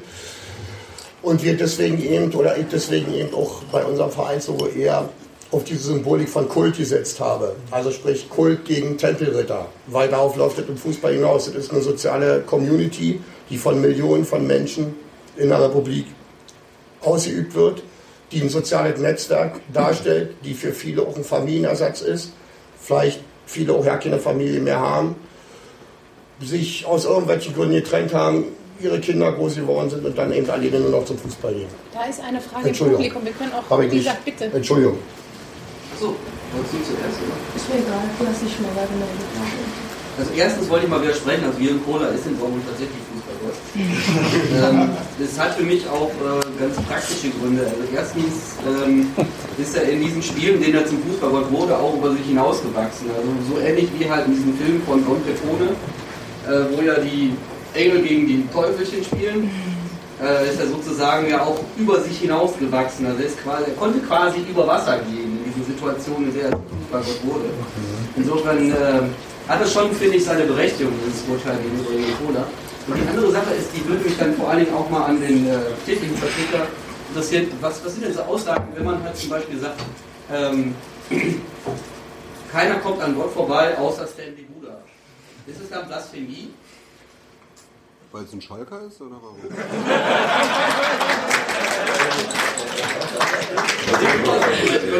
Es gibt ja, ne, wir haben ja von technisch unzulänglichen Spielern geredet. Es gibt ja auch Leute, die offensichtlich äh, mehr Talent hatten. Ähm, aber was, was, was sind denn so Aussagen? Wie empfinden Sie das als Geistlicher? Ähm, geht Ihnen das dann irgendwie nahe oder würden Sie dann widersprechen, wenn Ihnen das jemand in anderer Art und Weise, vielleicht dann mit dem Hertha-Spieler mal so nahe kommen würde? Ich noch dazu. Es gibt für Maradona, Maradona hat eine Kirche und nein, der hat eine Kirche und hat eine Gemeinde. Wie sehen Sie das? Das ist für mich die gleiche Frage. Nochmal mit Mar Maradona. Maradona hat in Argentinien eine Kirche und eine Gemeinde, die zu ihm betet. Also das ist, gibt es. Ich glaube 120.000 Mitglieder da Ja, die haben wirklich, das ist wirklich so. Wie sehen Sie das? Also das muss ich sagen, empfinde ich als merkwürdig, aber so eine Aussage hier über Libuda oder so, da kann ich drüber schmunzeln und habe jetzt also nicht den Ausdruck, dass das Blasphemie ist. Also da sag ich mal, ist eben so. Manchmal, manche Sachen nimmt man auch als Fußballfan einfach so hin und auch, ja, andere Sprüche, die es ja auch gibt, weiß ich nicht, die Hoffnung stirbt mit dem Abpfiff oder sonst was, kann man auch, also auch als, als Christ, sag ich mal, die Hoffnung bleibt doch nach dem Abpfiff bestehen. Also als Hartaner muss man das doch haben. Also wird es an der Stelle schwierig. Also ich sag mal, mit solchen Aussagen kann man auch als, als Geistlicher leben. Schwierig wird es dann, wenn sowas wie Herr Assauer äh, äh, sowas sagt, der Fußballgott ist kein Schalker. Da wird es dann an so Stellen ein bisschen schwieriger, weil damit vielleicht auch für Fans was anderes noch transportiert wird. Ist ja auch kein Scheiß. Ist doch gut so. Es gibt doch einen, einen christlichen äh, Hertha-Fanclub. Äh, beten die denn ähm, Die kommen regelmäßig zum zum Gottesdienst. Sieg? Also für den Sieg? Ob es der Einzelne so macht, wie ich es früher auch mal gemacht habe, weiß ich nicht. Aber ich sag mal, bei der totalen Offensive, wenn die in die Kapelle mitkommen, ist für die völlig normal. In erster Linie sind sie Christ. Und äh, das machen sie auch an ihrer Symbolik mit deutlich. Aber äh, Inwiefern? Wie sieht die Symbolik aus? Ich- die haben, tragen zum Beispiel diesen Fisch, der Okay. für Christ ist, und haben das dann noch bei den Farben von Blau-Weiß gestaltet. Okay. Also man sagt totale Offensive.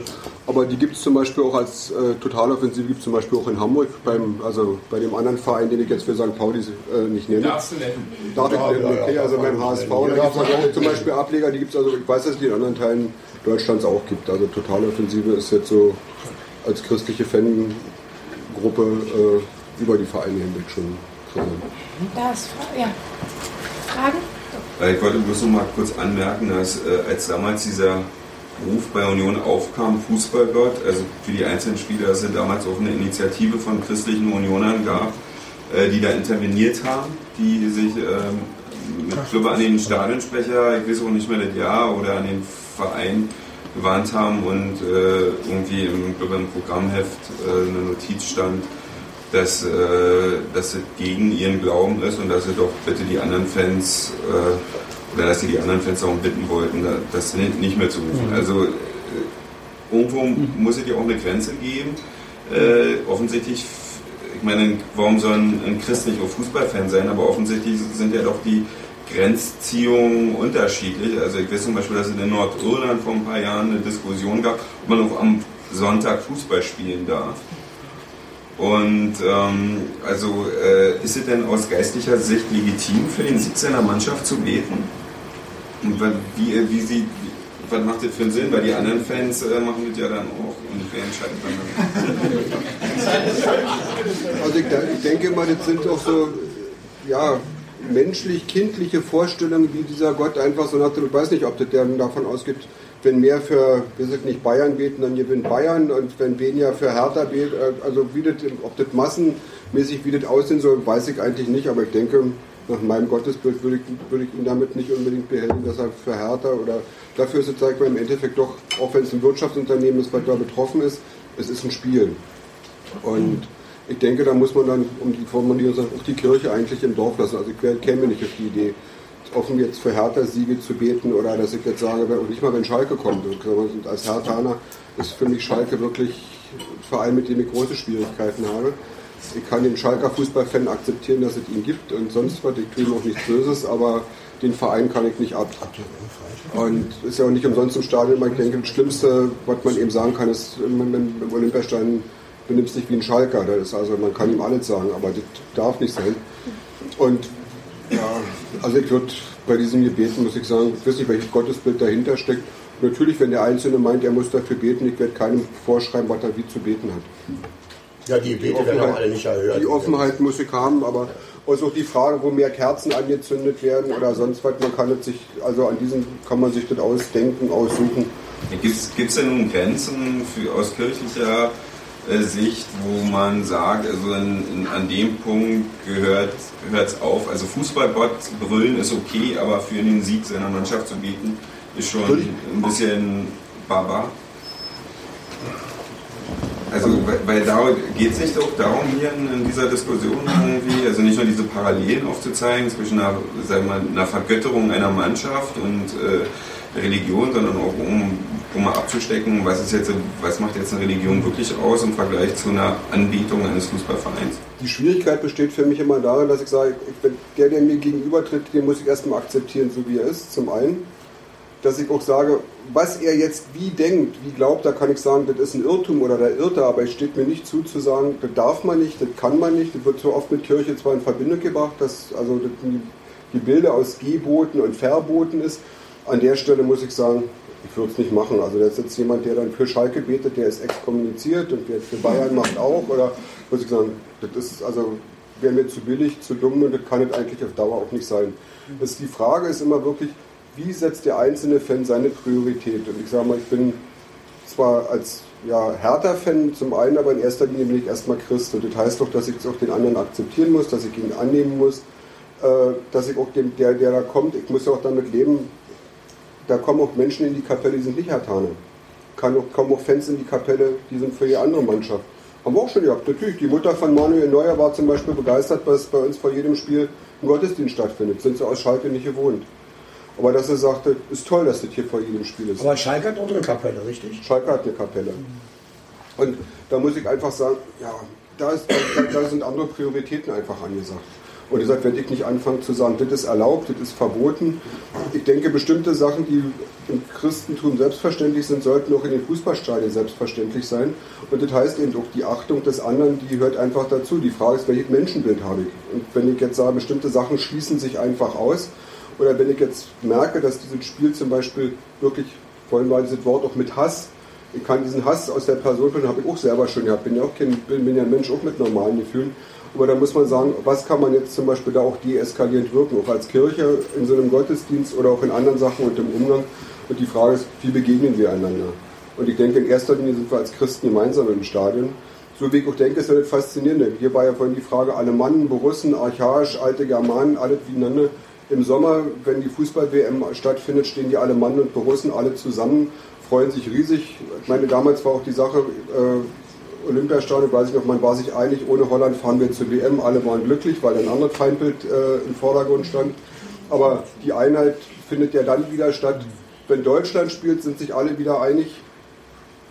Da ist es dann noch egal, dann darf so ja der Schalker ein Tor schießen. Da jubelt der Hatana mit oder Olli Kahn, der sonst immer der in früheren Zeiten, denke ich, mit der meistgehasste Spieler der Bundesliga war, wenn man sich die Fan-Äußerungen angeguckt hat. Wenn er für Deutschland gehalten hat, waren alle glücklich. Also da merkt man schon, wie Sachen sich verschieben, sich verändern und da muss man immer gucken. Achso, ich bin ja. Nur ganz kurz, ich finde die Frage nach den Grenzen ganz richtig. Ähm, warum das jetzt erstmal nicht so, so deutlich geworden ist, ist glaube ich auch, äh, dass man erstmal zulassen muss, dass es solche Parallelen gibt und dass man sich erstmal diese Schere im Kopf verbietet. Weil äh, man kann immer sofort sagen, ach, das mit dem Fußball ist doch alles Quatsch, das ist äh, eine schlechte Form von Zivilreligion, das ist Götzendienst, das ist Blasphemie. Kann man alles sofort sagen und abqualifizieren. Ich finde, man kann auch gewinnen, indem man das erstmal ein bisschen vorurteilsfrei sich anschaut. Äh, ich glaube schon, dass es Grenzen gibt und äh, Gregor hat schon gesagt, äh, es gibt die, wenn man nämlich äh, den anderen Menschen nicht mehr als, als Menschen, als ein Geschöpf, sage ich jetzt mal mit einer christlichen Formulierung, äh, Geschöpf Gottes als Wesen mit eigener Würde nicht mehr sehen kann. Ich würde noch weitergehen und sagen, Fußball hat dann eine Grenze, wenn diese, dieser Glaube, dieser religiöse Eifer im Bereich des Fußballs äh, mich nicht mehr lebensfähig macht für meinen Alltag, für die Welt und für die Mitgestaltung und die Verantwortung für diese Welt. Also da hat es eine Grenze. Und es gibt Menschen, die leben von Samstag auf Samstag und halten alles eigentlich nur noch aus, weil sie, äh, das hat dann auch fast schon was von der Sucht. Ja, und, äh, aber das könnte man genauso gut auf eine Kirche beziehen. Also viele Leute äh, leben ja auch bloß von Gottesdienst zu Gottesdienst und sich da die Kraft für die Restwoche und engagieren. Und ihr gesamtes ähm, soziales Umfeld findet in der Gemeinde statt. Also ja. so eine Leute gibt es doch auch. Also ja, also das will ich gar nicht in Abrede stellen, das finde ich aber genauso problematisch. Okay, ja. auf jeden Fall Robert Engle zu sprechen kommen. Das muss doch, also hier sind doch aus meiner Sicht irgendwie, also der Mann ist jetzt ums Leben gekommen und dann ist die Möglichkeit, dass man jetzt äh, in, die Leute, die Angehörigen, dass sie den in Ruhe äh, beerdigen und vielleicht in die Kirche gehen und da trauern. Mhm das war ja gar nicht möglich. Also da ist ja eine Überhöhung irgendwie, also ich weiß nicht, was da los gewesen ist. Ich meine, er war jetzt ein Fußballtorwart. Ähm, gut. Aber da möchte ich mal was zu sagen, konkret zu Robert Enke. Wir haben eigentlich noch eine Frage. Achso, Entschuldigung. Wir die Fragen eben noch zusammen und dann Bitte. Genau, also das eine, was ich fragen wollte, das ging jetzt schon in die eine Richtung, also ob man vielleicht jetzt auch Fußball teilweise so dieses Opium des Volkes, was man ja Religion gerne auch vorwirft, ob das nicht auch ganz extreme Züge davon bekommen kann. Das ist das eine. Und dann das andere ähm, mit der Diakonie. Und ich glaube nämlich, also auch wenn es nicht alles Christen im Stadion sind, dass man ja wahrscheinlich, so stelle ich mir jedenfalls vor, ich bin jetzt nicht so ein Fußballfan, dass man aber in seiner Mannschaft unglaublich solidarisch wahrscheinlich oder in seinem Fanblock ist. Und da, wo die Kirche nicht mehr rankommt und nicht mehr hilft, da vielleicht mehr, also das kennt man doch irgendwie, dass die Leute nicht mehr die letzte Ölung irgendwie und gerne nochmal einen Bischof sehen wollen, sondern ich weiß nicht, ob es sowas auch bei Hertha gibt, aber ich würde doch gerne, ich bin todkrank und Arne Friedrich nochmal sehen. Oder ähm, irgendwie sowas. Also ähm, das ist auch nochmal, also A, erstmal, dass Kirche da nicht mehr rankommt und Fußballverein ganz viel übernimmt an sozialer Struktur und an Solidarität, was woanders fehlt, was dann diese negativen Auswüchse haben kann mit Opium des Volkes vielleicht, aber dann eben auch ähm, etwas, was man sehr positiv eigentlich nutzen könnte. Da war noch eine Frage. Ja, das war eine Anmerkung, weil zu jemand, der sagte, dass sich etwas im Augenblick zwischen den Fußballfans etwas verändert, zwischen den Vereinen. Früher war nur der Hass, also inzwischen ist es so, dass sich so eine Zweiteilung kommt. Es gibt die einen Fußballfans, die sich als die wahren Bewahrer des alten, unkommerziellen Fußballs verstehen. Da ist es so, dass diese Vereine sich untereinander also auch austauschen. Also es war jetzt bei uns, wir hatten die Löwen bei uns zu Gast, wir hatten die Lauterer zu Gast. Mit St. Pauli ist das so, auch wenn man nicht sagt, aber diese, da ist inzwischen Übereinstimmung, weil wir sind gegen diese Kommerzialisierung, gegen die Eventisierung, gegen ähm, Cheerleader auf dem Rasen und ähnliches. Und dann gibt es die andere Seite, die Bösen, Leverkusen, Hoffenheim, diese Vereine in Wolfsburg, die genau umgedreht funktionieren, wo also über den Erfolg, über die Wirtschaftlichkeit, das und das ist natürlich auch eine Form von Religion. Also das gibt innerhalb der Religion gibt es das ja auch, also dass die die einen sozusagen zurück zu den Ursprüngen wollen und die anderen sich halt äh, gerade in Amerika so richtig kommerziell, kommerziell ausbreiten. Und da deshalb ist es also nicht mehr so, dass der, der andere Verein wird nicht mehr per se als Feind betrachtet, sondern es wird danach gefragt, wie lebt er den Fußball und dann wird er eingeordnet. Ich wollte nur ganz kurz was zu, zu, zu Robert Enkel noch sagen, äh, weil ich die Hintergründe auch ziemlich gut kenne von Hannover 96. Die, der Verein hatte keine andere Möglichkeit mehr, das runterzukochen. Art 1. Und Art 2 ist ja Robert Enke auch, ähm, sag ich mal, deswegen ein tragischer Fall, weil er sich das Leben genommen hat, obwohl er ein, erfolgreicher Fußballer war und auch noch Geld hatte. Und man darf ihn sich äh, vergessen, es gibt Statistiken von der Bundesbahn, danach haben sich circa über, etwas über 30 Leute noch das Leben genommen. Weil sie gesagt haben, dass Robert Enke, wenn der so erfolgreich ist, so geliebt wird und so viel Geld hat, dann kann ich das ja nicht schaffen. Also er hat auch ihn gerettet, der war selber mal Spieler bei Union, auch eine kurze Zeit, der Biermann, der spielt bei St. Pauli, der ist in die Klinik gegangen. Aber es sind ihm auch viele gefolgt und ich will damit nur sagen, dass so ein tragischer Fall bei so einem Publikumsliebling natürlich eine andere Aufarbeitung nach sich zieht als in einem anderen Fall. Das nur so viel zu Robert Enke. Warum das so groß war und so aufgeblasen. Die mussten das einfach, konnten das nicht kleiner machen. Die Menschen, die Bedürfnis hatten, in solchen Massen um diesen Mann jetzt plötzlich zu trauern, das wäre ja eigentlich eine originäre Aufgabe der Kirche. Also haben, machen die Kirchen vielleicht auch irgendwas falsch oder kommen die nicht mehr an andere Menschen? So wie beim Papst, haben sie auch alle. Ja, beim Papst kann ich das irgendwie verstehen, der ist ja immerhin der Papst. Aber der Papst ist auch nur Der Papst hat einen Staat, also ich meine. Aber der steht ja als Symbol. Das ist ja nicht jetzt bloß irgendwie das ist doch eine Überhöhung, was mit dem Robert Enke passiert ist, aus meiner Sicht. Die Art von Trauer. Also ich kann. da noch mal was zu sagen? Also ja, das ist eine Überhöhung. Aber das ist äh, ein Abbild der Überhöhung von Fußballspielern, von Nationalspielern. Und ich meine, ich lebe nun als äh, Exil-Hesse äh, in Hannover und ich muss sagen, äh, was jetzt im Nachgang über Robert Enke, der wird immer weiter erhöht. Und der gilt ja jetzt schon als ein Inbegriff eines Heiligen. Denn christliche Heilige enden ja meistens tragisch um ihres Glaubens willen. Also der kriegt doch einen Gebetsraum jetzt bei 96. Ach so, das weiß ich noch nicht. Aber also, also es ist eine Anfrage gekommen, auch ob eine Kapelle, es wird jetzt wohl über eine Kapelle nachgedacht. Und dass es erhöht wurde, also das war eine, eine Riesenveranstaltung. Ich glaube tatsächlich auch, äh, mich an Dora äh, zustimmen, das ging gar nicht mehr anders, ja, äh, um das runterzukommen wahrscheinlich. Denn die Reaktion war ja erst, nachdem sich da irgendwie die Blumensträuße und Kerzen und selbstgemalten Bildchen und Teddybären so gehäuft haben, dass man überhaupt nicht mehr auf der Straße da am Stadion vorbeikam. Aber die Kirche, weiß ich, man kann immer sagen, die Kirche versagt. Die Kirche versagt ja immer. Wenn man so allen möglichen äh, Kommentatoren, Kirche ist immer am Versagen. Das ist vielleicht auch gar nicht so schlecht, wenn wir wieder die Liebe für den Underdog haben.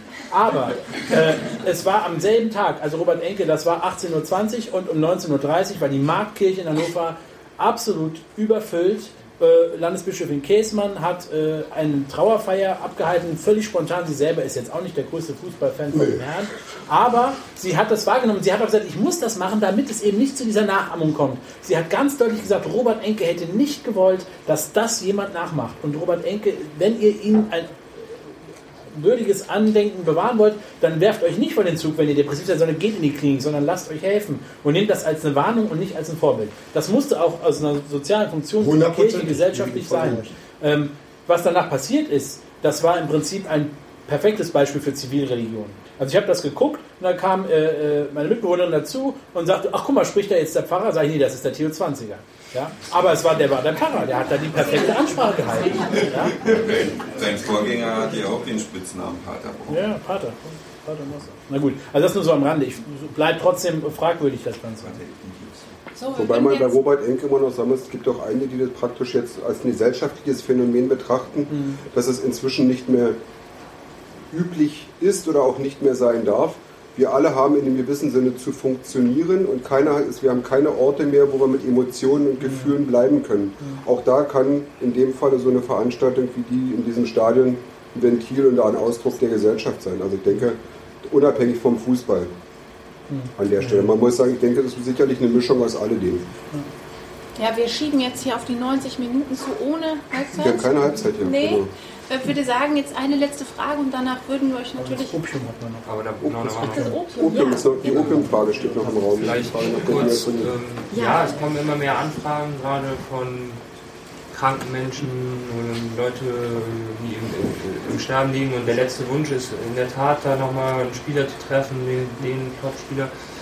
Und da merken wir als Verein halt auch, da stoßen wir an unsere Grenzen. Also A, ist es für uns als Verein, wir sind eigentlich nur ein Fußballverein. Das muss man ja mal einfach so sehen. Auch wenn wir mittlerweile äh, ein mittelständisches Unternehmen sind, aber als Hertha aufgestiegen ist 1997, 98, gab es drei feste Mitarbeiter auf der Geschäftsstelle. Mittlerweile sind wir 75, weil einfach da so viele Aufgaben zugekommen sind und äh, wir unserer sozialen Verantwortung auch uns erstmal bewusst werden mussten und dann mit, mit den Anforderungen an uns als Verein hat auch, äh, das hat einfach gedauert, damit mitzuwachsen. Und ja, du stößt halt irgendwann an deine Grenzen. Ich bin vor, vor einigen Jahren von, von einem Fan angesprochen worden und der, meinte, ja, ich habe eine Idee am Friedhof hier in der Nähe Ruhleben, da wollen wir eine Hertha-Ecke einrichten und da sollen alle Herthaner beerdigt werden und äh, als Spielfeld, was der sich da alles gedacht hat, wo wir als Verein sagten, da, da wissen wir überhaupt nicht, wie, da, nee, da trauen wir uns noch nicht ran. Das ist ja schon echt schwierig.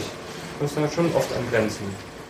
Bei der Urne kann ich immer noch sagen, ich habe es inzwischen schon mal mitgemacht, dass jemand, der Hertha, als Hertha-Fan, da wusste, also man weiß es ja manchmal nicht als Geistlicher, die Trauerfeier fand statt und ich bin fast umgefallen, als ich in diese Kapelle kam. Da war wirklich eine blau-weiße Urne. Der war Hertha das Einzige, was ich abbiegen konnte, oder was heißt, ich habe es nicht direkt abgebogen, die wollten auch das Lied spielen, nur nach Hause gehen wir nicht. Und dass ich daraus habe ich dann die Predigt gemacht, weil ich gerade sagte, in dem Moment, in dem Moment geht der ja nach Hause. Also das ist ja genau der Unterschied zum Stadion. Also da kann man das, das schon machen. Wobei ich denke, äh, ob die Fußballvereine Opium fürs Volk sind, in dem Sinne in der ursprünglichen Kritik ist es keine Vertröstung aufs Jenseits, sondern das Fußball ist eine stark diesseitige Angelegenheit. Von daher denke ich, äh, wird es an der Stelle Nur schwierig. Was, was die Diakonie angeht, denke ich, da gibt es schon äh, Elemente. Ich weiß, als damals zum Beispiel im Stadion hier auch äh, die Rückenmarkspende, wo also auch in der Form Solidarität unter Fans für einen der ihren auch vom Verein mitgetragen Von äh, Vereinen mitgetragen worden. Wo man sagen da passiert dann schon manchmal was. Äh, da denke ich, werden schon einige Aufgaben übernommen, weil das ist so diese Sache Gemeinschaft, Familie, sinnstiftend, einheitsstiftend. Da hat so ein Fußballverein oder da, da hat diese Szene schon einiges sicherlich für sich. Aber nicht, weil die Kirchen versagt haben an der Stelle. Machen sie dann woanders. Da hinten war noch eine Meldung. Tibi, du hast dich gerade gemeldet, Daumen. Ich wollte nur Hinweis geben, gerade, dass bei uns in der Union jetzt gerade Gespräche über so eine Freewahl neben der alte Festerei und wir hoffen, das zu machen. Und wir gerade andersrum als Hertha, warum auch immer, würden wir nie auf die Idee kommen, wenn jemand kommt zu dem Verein, das hat mit Größe nichts zu tun von dem Verein, und sagt, ich will auf meine Sterbebett eine, einen Spieler sehen, kann sein, dass für die Spieler ist es nicht gut, aber der Verein will das nie immer mitmachen, weil das ist, was Andorra hat gesagt. Unser Verein äh, im Vergleich zu vielen anderen, natürlich, wir sind auch klein noch. Ich hoffe, dass es so bleibt. Aber diese familiäre, ich meine klein nicht von, von ich meine klein von, von Konzentration, äh, ich meine, dass es bleibt da diese, diese familiäre. Und der, der Beispiel für mich, apropos Religion, ich das, bin Ausländer und habe mit dem Christentum sehr wenig zu tun.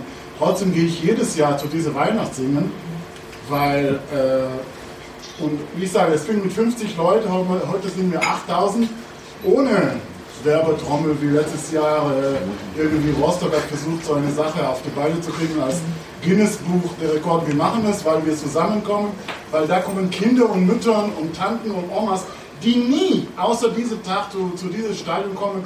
Und ich habe es nebenan gesagt, dass unser Stadion ist unsere Kapelle.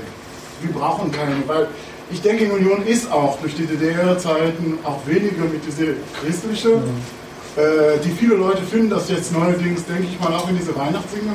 Und ich fühle das. Ich, ich denke schon, dass diese, dieses soziale, religiöse ist bei uns wirklich äh, sehr stark vertreten. Und für mich ist Weihnachtssingen der beste Beispiel, weil da sind wirklich äh, eine Atmosphäre, die und es, es geht wirklich um Weihnachtssingen, nicht um Union, äh, äh, Keiner wäre wirklich Wohl oder solches, sondern es geht um Weihnachtssingen. Das ist schon der- doch schon einem Gottesdienst. Also, Das ist ein- das- ich wollte nicht sagen, das ist ich, ein- einfach, ich war Heiligabend in der Kirche und dachte, jetzt haben die hier noch nicht mal äh, die Weihnachtsgeschichte gelesen, sondern die Sternensinger. Und bei Union wurde die Weihnachtsgeschichte auch nicht gelesen, aber es wurden zumindest die Standards gesungen, die man in jeder Kirche normalerweise Heiligabend hört. Und äh, das ist so, das ist so, ein- so ein Ding, wo ich dachte, ja, das, das ist doch was, da wird auch Leugner. Doch, doch, hat er auch. Ja, hat er auch, hat er auch ja. Aber es sind so, also die, die, diese, wir, Union als atheistisch geprägter Verein oder von der DDR kommt, kriegt immer mehr so einen Kirchenreif dadurch. Ne? Also Leuten wird etwas nahegebracht, was sie ansonsten äh, nicht so erleben. Das ist das, was du auch gesagt hast, das Gemeinschaftsgefühl. Jetzt aber, da ist halt ein Pfarrer, da wird halt Ja. Bier getrunken und der Pfarrer ist halt da. Ja. Egal? Also ich würde vorschlagen, vielleicht hier an diesem Punkt äh, in die äh, Gespräche, ich glaube unsere Teilnehmer werden oder Gäste werden bestimmt auch noch für das ein oder andere Gespräch äh, da sein. Wir wollen uns hier an dieser Stelle bedanken. Wir haben es genau auf die 90 Minuten ohne Nachspielzeit geschafft. Wir wollen uns erstmal ganz äh, herzlich äh, bedanken. Ja, bei unseren Gästen, bei allen Leuten, die äh, gekommen sind, um, um sich das auch hier anzuhören. Ja, aber habt ihr jetzt was gelernt, was Neues? Wirklich? Ja. Habt ihr was gelernt?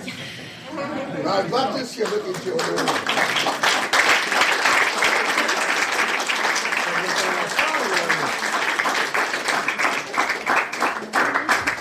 Ähm, ja, das war die- erste Veranstaltung, die wir gemacht haben vom Projekt Tutorium. Wir planen, es kommt die WM, es kommt der Sommer, es wird hoffentlich wärmer. Wir wollen gerne noch weitere Diskussionen mit anschließendem Public Viewing äh, anbieten. Es liegen Mailinglisten irgendwo aus, da könnt ihr euch eintragen, wenn ihr darüber weiter informiert werden so, wollt, was dann im Sommer kommt. Es wird auch noch andere Themen geben als natürlich Fußball und Religion. Ähm, ja, was haben wir noch?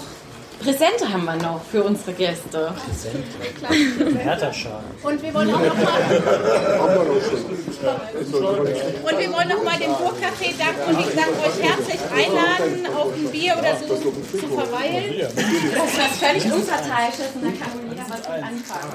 Habe ich zumindest... Äh,